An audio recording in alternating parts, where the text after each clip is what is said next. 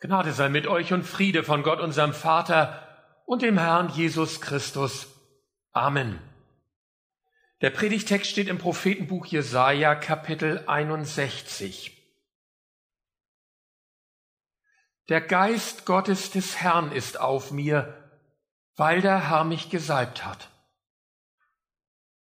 Er hat mich gesandt, den Elenden gute Botschaft zu bringen die zerbrochenen Herzen zu verbinden, zu verkündigen den Gefangenen die Freiheit, den Gebundenen, dass sie frei und ledig sein sollen, zu verkündigen ein gnädiges Jahr des Herrn und ein Tag der Rache unseres Gottes, zu trösten alle Trauernden,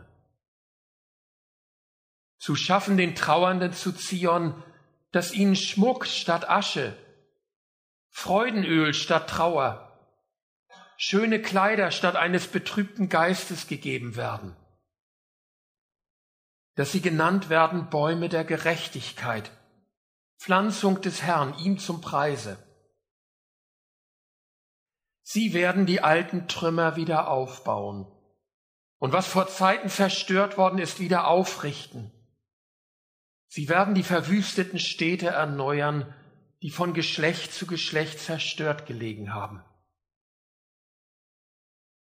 Ich freue mich im Herrn und meine Seele ist fröhlich in meinem Gott, denn er hat mir die Kleider des Heils angezogen und mich mit dem Mantel der Gerechtigkeit gekleidet, wie ein Bräutigam mit priesterlichem Kopfschmuck geziert und wie eine Braut, die in ihrem Geschmeide prangt. Denn gleich wie Gewächs aus der Erde wächst und Same im Garten aufgeht, so lässt Gott der Herr Gerechtigkeit aufgehen und Ruhm vor allen Völkern. Liebe Gemeinde, dies ist unser erster Gottesdienst im neuen Jahr. Ich hoffe, ihr seid alle gut hineingekommen. Wie komme ich eigentlich gut in ein neues Jahr? Einige von euch sind vielleicht fröhlich und leichten Fußes hinübergegangen. Sie hängen nicht so am Alten oder knüpfen an das neue Jahr schon Hoffnungen und Pläne. Vielleicht sind das mehrheitlich jüngere Menschen, die sich von der Zukunft noch einiges erwarten. Andere sind vielleicht mit Wehmut oder Bangen hinübergeschritten. Für sie mag gelten, was Dietrich Bonhoeffer in seinem Neujahrslied geschrieben hat. Noch will das Alte unsere Herzen quälen, noch drückt uns böser Tage schwere Last.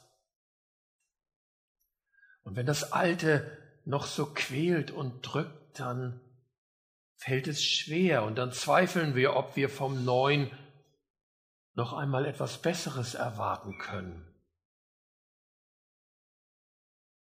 Vielleicht sind das mehrheitlich Menschen in der Last der Lebensmittel oder der Krankheit und des Alters, die es so erleben.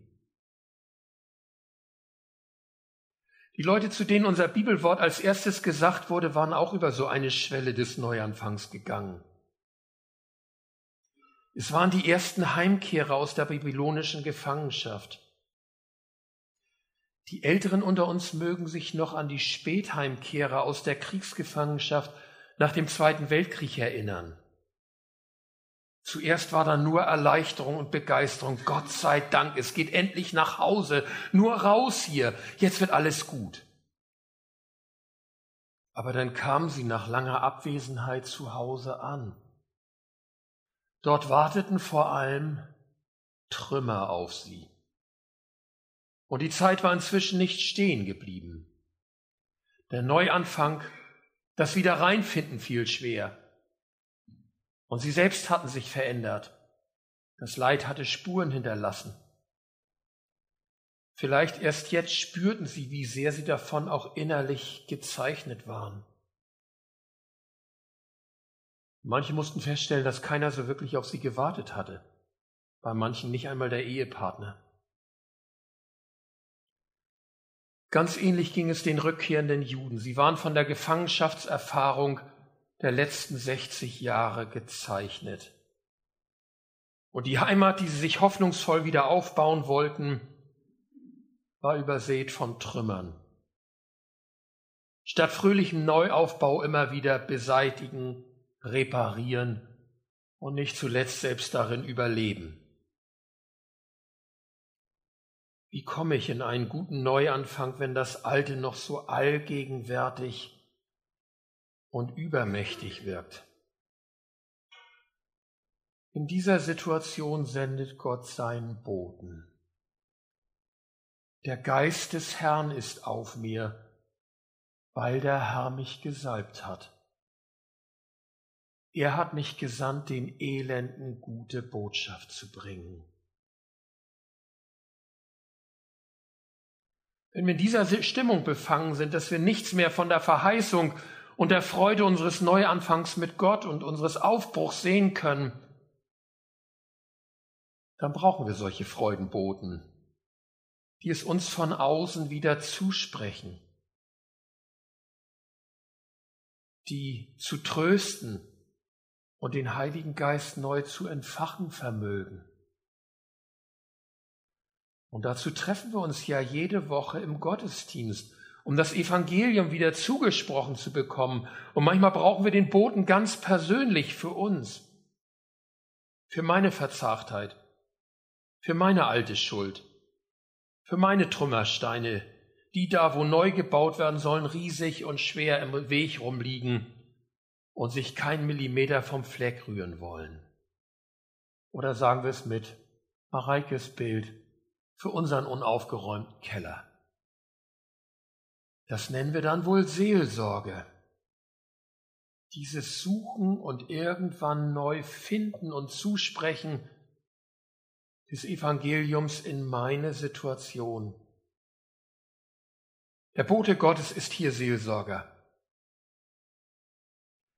Und wenn ich es richtig sehe,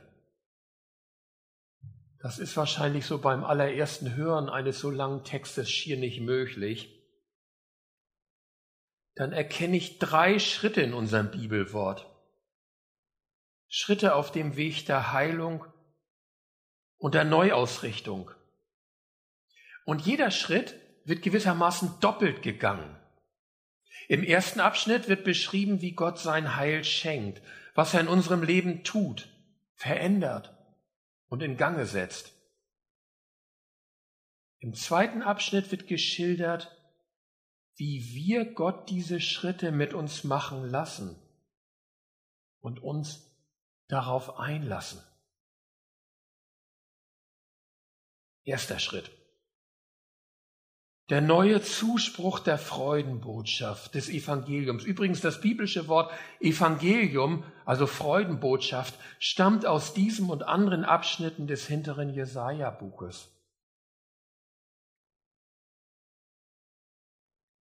Der Geist Gottes des Herrn ist auf mir, weil der Herr mich gesalbt hat. Er hat mich gesandt, den Elenden gute Botschaft zu bringen zerbrochenen Herzen zu verbinden, zu verkündigen den Gefangenen die Freiheit, den Gebundenen, dass sie frei und ledig sein sollen, zu verkündigen ein gnädiges Jahr des Herrn und einen Tag der Rache unseres Gottes, zu trösten alle Trauernden.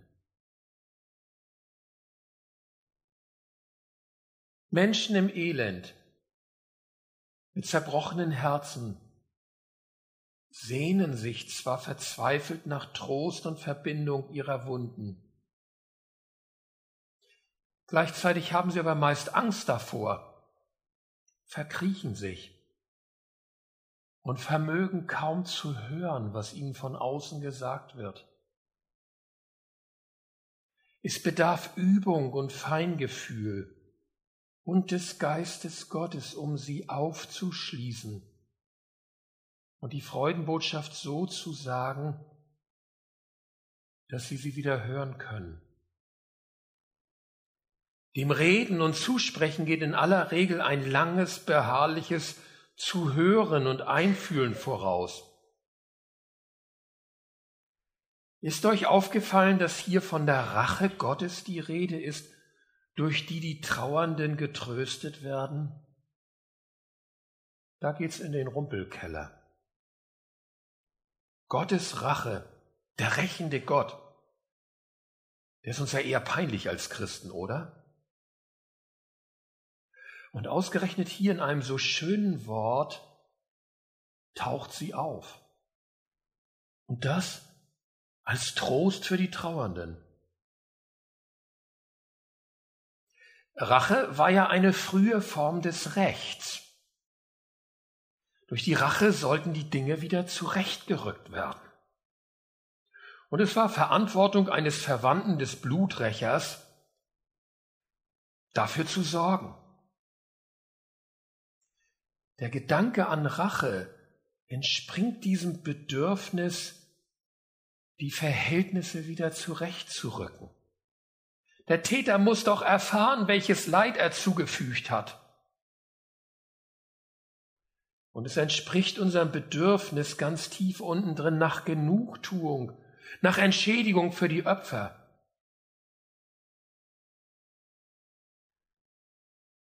Bei Verletzten finden sich häufig, meistens auch Rachegedanken, Schuldzuweisungen. Das Gefühl, da ist etwas aus dem Lot geraten und das muss wieder zurechtgebracht werden. Wir kennen die Gefahr der Rache. Wenn Betroffene sie ausüben, dann geht sie meist ins Maßlose. Und Rache üben erzeugt in der Regel eine endlose, immer mehr eskalierende Kette der Gewalt. Denn die Rache übt dann ja auf der anderen Seite auch wieder Rache und so. Und das wird dann meistens immer mehr. Einige wissen zum Beispiel, dass es in Albanien ein riesiges Problem ist, wo es noch Blutrache gibt. Dieser endlose Rattenschwanz, der immer mehr wird und nie aufhört. Darum gibt es bei uns Recht statt Rache. Die Rache wird den Betroffenen aus der Hand genommen. Und vielleicht fangen wir jetzt an zu verstehen, dass es heilsam ist, wenn Gott die Rache übernimmt. Er sagt, gib mir deinen Zorn, deinen Groll, deine Verletzungen. Gib das an mich ab. Überlass es mir, das Vergangene zurechtzurücken. Nur so findest du Genugtuung und Frieden. Und verstehen wir jetzt, dass es heilsam ist, unseren Zorn, unsere Verletzungen, unsere Kränkungen, unser Bedürfnis nach Genugtuung, das heißt unsere Rache ganz Gott zu überlassen. Hier steht,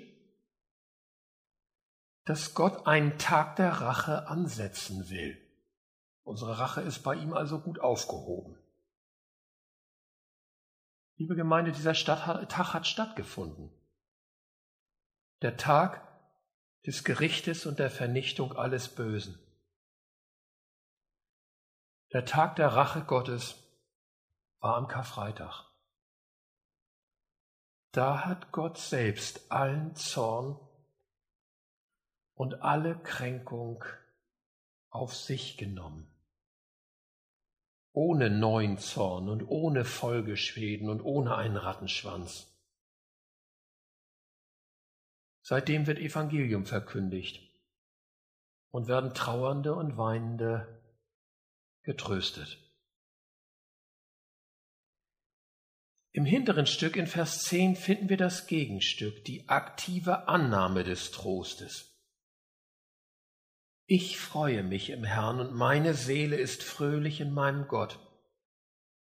Denn er hat mir die Kleider des Heils angezogen und mich mit dem Mantel der Gerechtigkeit gekleidet.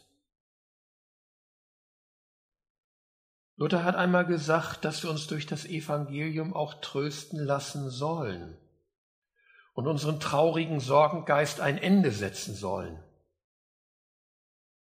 Das gilt sicherlich nicht für billige Aufmunterungen und Vertröstungen, die sie Trauernde oft anhören müssen.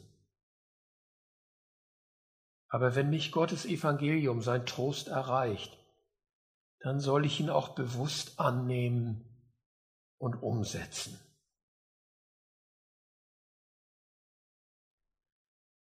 Der zweite Schritt, und das ist ein schöner und tiefer Zug in unserem Bibelwort. Sowohl Trauer als auch Freude haben etwas mit Ritualen zu tun, die sich bis in unsere Kleidung ausdrücken. Hier steht, zu schaffen den Trauernden zu Zion, dass ihnen Schmuck statt Asche, Freudenöl statt Trauer, schöne Kleider statt eines betrübten Geistes gegeben werden. Sich in die Asche zu setzen oder sich sogar Asche aufs Haupt zu streuen, das war ein Ritual in der Trauer. Dadurch machten sich die Angehörigen gewissermaßen dem Verstorbenen ähnlich, zeigten ihre Verbindung aus, zeigten auch in meinem Leben ist etwas mitgestorben. Und in der Trauer, da wurde der Sack angezogen, also die ärmlichste, die, die dreckigste Kleidung. Nicht äh, Trauerbekleidung, wir kennen das auch, wir tragen schwarz, die Farbe des Todes. Das drückt die Trauer aus, lebt sie aus. Und das braucht Zeit. Es braucht genug Zeit. Bei den Gefangenen in Babylon dauerte diese Zeit bereits seit 50, 60 Jahren. Und das ist offensichtlich zu viel Zeit. Da ist keine Rückkehr zum Leben mehr in der Perspektive. Aber jetzt ist der Freudenbote gekommen. Seine Botschaft hat mich erreicht. Da wird es Zeit, neue Kleider anzuziehen. Auch mal das Ritual zu wechseln. Übrigens, der Kolosserbrief in Kapitel 3 zeigt uns, dass wir, wir Stück für Stück die neue Kleidung, die neuen Taufkleider in Christus anziehen und die alten Kleider ablegen.